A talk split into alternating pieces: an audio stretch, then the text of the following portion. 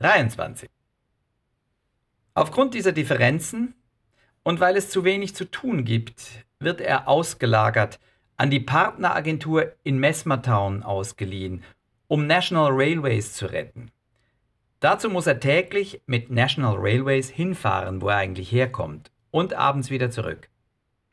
In der äußerst repräsentativen Filiale am See sind die Räume riesig und sinnlos hoch. Hier wird Weaver später einziehen, nachdem er seinem Ex-Chef Erdinger die Wohnetage abgeknöpft hat. Zu oberst über die gesamte Länge und Breite der wie üblich ehemaligen Miederwaren- oder Zahnprothesenmanufaktur. Platz bis zum Abwinken. Allein ein Zimmer ausschließlich für Weavers asiatische Fake-Gitarren. Die schöne Lage ist verheerend, vor allem bei schönem Wetter. Man sieht auf den See raus und wird depressiv. Die Villa hat einen eigenen Yachthafen und es wird sicher auch mal abgelegt, doch für Spaßtouren ist er schließlich nicht hier. Er macht mit Pete Cambert National Railways. Ein graumelierter, entspannter Typ, der ihn an Pinker erinnert, von dem er seit Savoy nichts mehr gehört hat. Der interne Pitch für Postille hat sie einander entfremdet. Vielleicht hat sich Chicken auch einmal vom heimlichen Savoy-Krieg anstecken lassen. Pinker unpassend angeraunzt aller Du produzierst eh nur Scheiße. Manchmal fällt Nuggets in Punk-Tage zurück, macht auf Rockstar, kommt nicht gut an und muss vor allem untermauert werden. Bleiben in der Folge die Hits aus, stürzt sich die Meute auf dich. Nicht deine Fans natürlich. Die sind weg und bilden die Meute.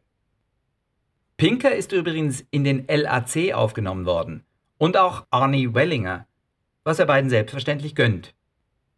Er leicht schließlich ab und die Partneragentur kann National Railways verteidigen. Eine Wortspielerei, die lustig ist, die dem komplizierten Kunden gefällt und ausgeführt wird. Mehrmals Bronze, Plakate, Anzeigen, Radiospots und so weiter. Gut deklinierbar. Das zahlt sich halt immer aus. Nachher kann das Pferd von diversen Beteiligten zu Tode geritten werden und darüber hinaus, ohne an jeder Wegkreuzung zu scheuen. Never change a winning horse.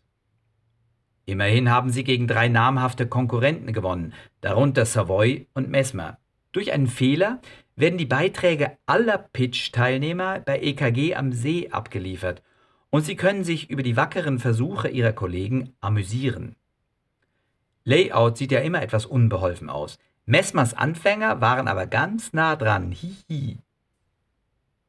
Viel weiter kommt er mit Pete, auch er ein Ex-Mesmerianer, aber nicht. Ihr Versuch für eine internationale Baufirma floppt. Das Schwierigste nach einem Hit ist der Folgehit. Zu Hause ist Leben eingekehrt. Chicken ist wieder Vater geworden. Wenn etwas gedeiht, dann seine Familiendynastie. Sie hätten vielleicht etwas Acht geben sollen, doch der Wille der Natur ist zu berücksichtigen. Ein Junge ist doch auch mal schön. Nikolas. Fleißig am Gedeihen. Sie haben sich eine ruhigere Wohnung in einem grünen Quartier gesucht. Etwas shitty, aber umso zahlbarer. Wo steht ihr jetzt? Bei 8500? Aufgehört zu zählen, fällt ihm ein. Er versucht, den Arschlöchern am See ein Incentive, einen Bonus in Form einer National Railways Jahreskarte aus dem Kreuz zu leiern oder aus dem Rückgrat, das sie nicht haben. Er bastelt dazu eigens ein lustiges Mailing. Agenturboss Lou Viper geht die Wand hoch, als er es bekommt, erzählt Pete, was bei der gigantischen Raumhöhe von EKG Main City etwas heißen will. Wenigstens wird er die Schwachmaten so los.